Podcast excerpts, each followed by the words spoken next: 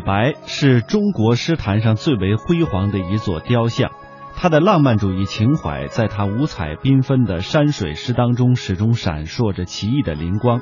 而在不朽的名篇《蜀道难》当中，他凭借天马行空般的驰骋想象和超凡脱俗的生花妙笔，向世人诠释了浪漫和境界的最高层次。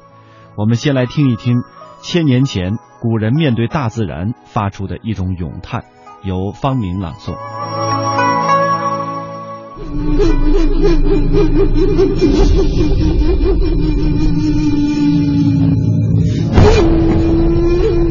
噫吁乎！危乎高哉！蜀道之难，难于上青天。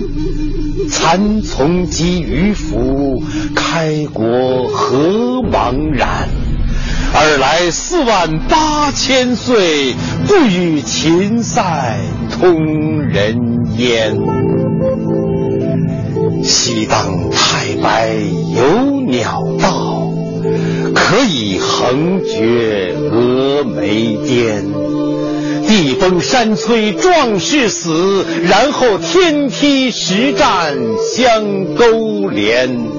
上有六龙回日之高标，下有冲波逆折之回川。黄鹤之飞尚不得过，猿猱欲度愁攀援。青泥何盘盘，百步九折萦岩峦。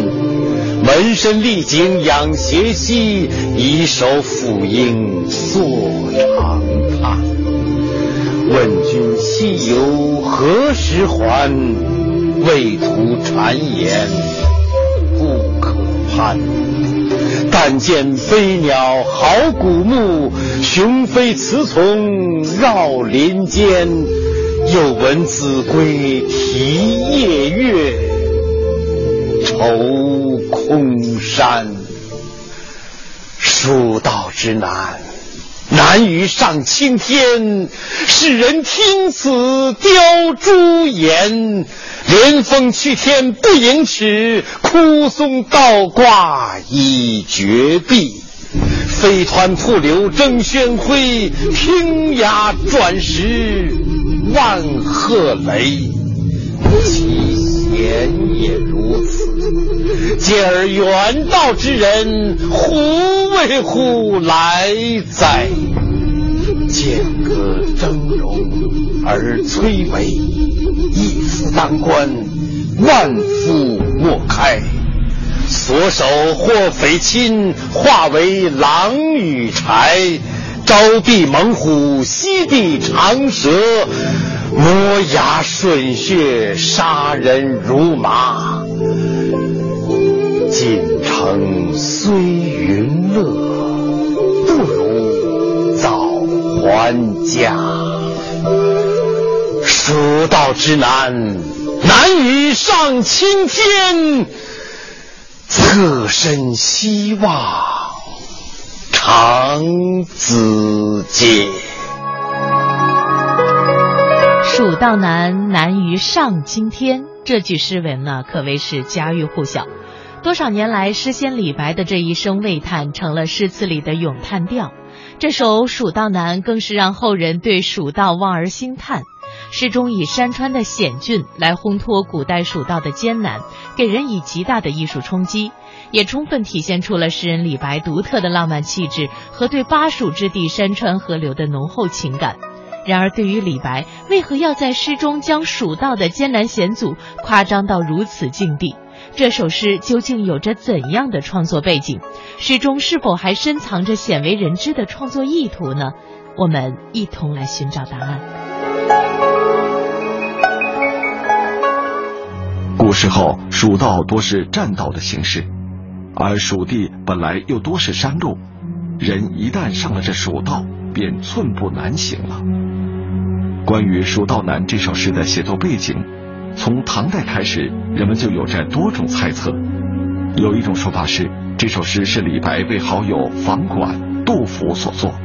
他为二人的命运担忧，希望他们早日离开四川，免遭剑南节度使严武的毒手而作。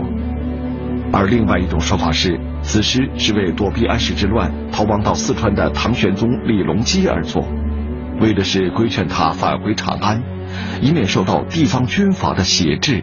其实，据考证，这首诗最早见录于唐代诗人殷潘所编写的《和岳英灵集》。该书编写完成的时间是唐玄宗天宝十二年。那么，我们由此可以推断，李白的这首诗写作年代最迟也应该在《和岳英灵集》编成之前。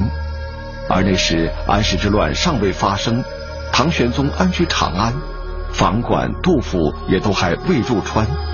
所以，上面提到的两种猜测明显是错误的，而最为准确的判断是，这首诗很可能是公元七四二年至七四四年，李白身在长安时背诵友人王岩到四川而写的，目的是为了规劝王岩不要激流蜀地，早日回到长安。其实，关于蜀道的艰难，李白并不是第一个描写的人，《蜀道难》是汉乐府的旧题。自梁简文帝至初唐张文从，曾有不少人用此题目写过诗。张文从的《蜀道难》写的是古道岭南的艰难行程，而李白的《蜀道难》则描写了古道岭北那触目惊心的险峻驿道。可以说，相比张文从那令人胆战心惊的古道，李白笔下的《蜀道难》内容更为丰富，意义更加积极。是在所有描写蜀道的诗歌里面最有想象力，也最能够道出蜀道艰难的那一个。噫吁兮，危乎高哉！蜀道之难，难于上青天。蚕丛及鱼凫，开国何茫然？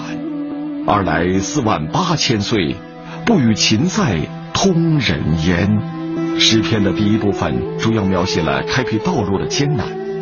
李白从蚕丛、鱼凫开国的古老传说开始，追溯了蜀秦隔绝、不相交通的漫长历史，用武丁开山的神话点染了神奇色彩。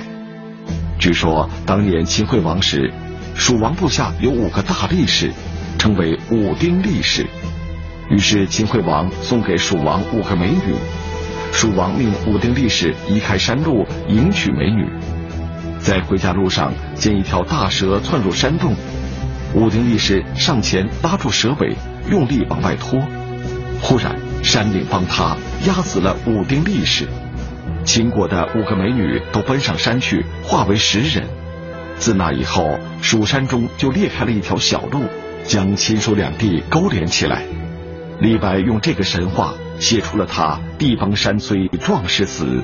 然后天梯石栈相勾连的诗句，从而道出了蜀道的来之不易。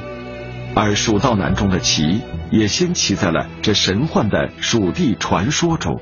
诗歌的第二部分主要写了跋涉蜀道的艰难。传说太阳神每天早上赶着六驾龙车在空中来回来去的跑，这才有了日升日落。而在李白的这首《蜀道难》里，有这样的一句。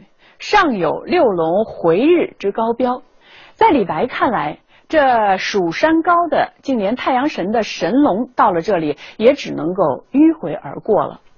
用这样的夸张和比喻，也可以说是李白诗中最奇的地方了。描绘蜀道的艰险是诗中的一个主要内容。虽然为了劝说友人，他极力夸张，描绘了蜀道的艰险恐怖，但对祖国山河的热爱。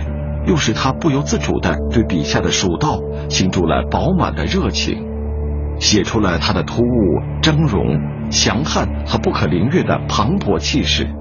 连峰去天不盈尺，枯松倒挂倚绝壁。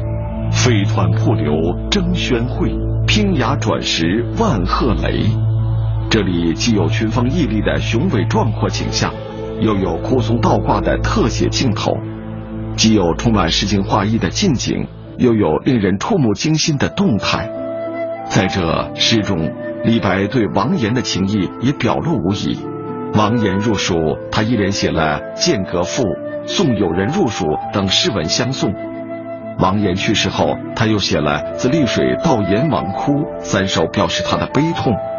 在本诗中，他在描绘蜀道之时，还情不自禁地发出“问君西游何时还”的感慨，对王衍远行感到担忧，并诚恳地劝他及早回家。从《蜀道难》问世以来，一直深受很多文人雅士的欣赏。据说当年李白初到长安，有次去紫极宫，不料竟在那里遇见了当时的大诗人贺知章。李白原来早就拜读过贺老的诗，并且对他敬仰已久。这次相遇，自然立刻上前拜见，并且呈上了自己的诗本。当贺知章读到这首荡气回肠的《蜀道难》时，很是欣赏。还没有把诗读完，便兴奋地解下了衣带上的金龟，叫人出去换酒与李白共饮，还脱口说出：“你是不是太白金星下凡到了人间啊？”